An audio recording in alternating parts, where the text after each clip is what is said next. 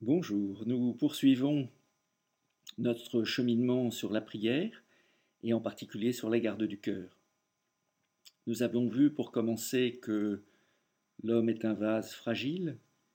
Nous avons vu que il avait le choix entre le remplir pour améliorer son sort ou le remplir par l'accueil, au risque de se réduire un petit peu lui-même. Nous avons vu que il était important de pouvoir euh, regarder avec quoi on remplissait son vase et du coup euh, se tenir en garde, et c'est la garde du cœur, pour éviter euh, les suggestions. Une fois qu'on a dit tout cela, il faut savoir où nous en sommes et avoir toujours une évaluation réaliste de l'état de notre cœur et de l'état de notre, euh, de notre prière. Pour cela, c'est à Siméon le nouveau théologien que j'emprunte la réflexion et l'analyse. Alors, Siméon est un, est un, est un homme du, de la fin du premier millénaire, début du deuxième millénaire, qui est comme un récapitulateur, si on peut dire, de euh, toute cette pensée du premier millénaire sur la prière et sur euh, l'anthropologie et l'homme. Et euh, voilà ce qu'il nous dit pour guider notre cheminement. Celui dont les, offenses et les injures affligent fortement le cœur doit reconnaître à ce signe qu'il porte encore dans son sein l'antique serpent si donc il garde le silence ou répond avec grande humilité, il affaiblit le serpent et dénoue son étreinte. S'il réplique avec aigreur, ou s'il parle avec arrogance, il donne force au serpent de verser le venin dans son cœur et de ronger cruellement son intérieur. Ainsi, le serpent se fortifie de jour en jour et dévore avec tout effort de redressement la force de sa pauvre âme. Dès lors, l'homme vit pour le péché, mais il est tout à fait mort à la justice.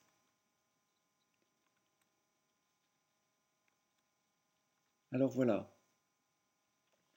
En fait, je dois pouvoir mesurer mon degré de liberté par rapport à la tentation. Et ce que me dit Siméon, c'est que ma réaction aux injures et à l'affliction est un peu un test. Et cela me fait dire une chose, c'est que la prière qui va me permettre de me détacher euh, de mes émotions est une prière qui elle-même euh, n'est pas euh, forcément conduite par l'essence, par l'exaltation. En fait, ce que me dit Siméon, c'est que toute forme d'exaltation, pour le meilleur ou pour le pire, est euh, une situation qui, peut-être, manifeste un degré de liberté qui est relativement faible. Et donc, euh, dans le cheminement de l'homme de prière,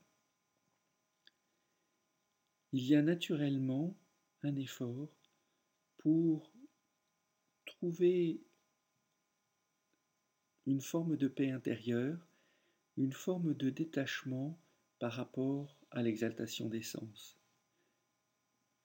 Nous avons tendance aujourd'hui à considérer que une prière est bonne à partir du moment où j'ai un ressenti qui est extrêmement fort et extrêmement prenant.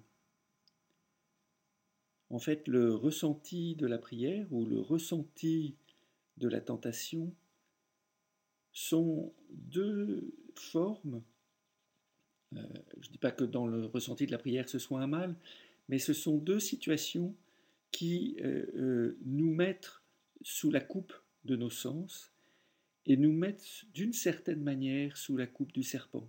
C'est-à-dire si je fais de ce ressenti l'absolu de l'évaluation de la pertinence d'une situation, eh bien, en fait, je deviens comme d'une certaine manière esclave de, cette, de, ce, de, ce, de nécessité de, ressentir.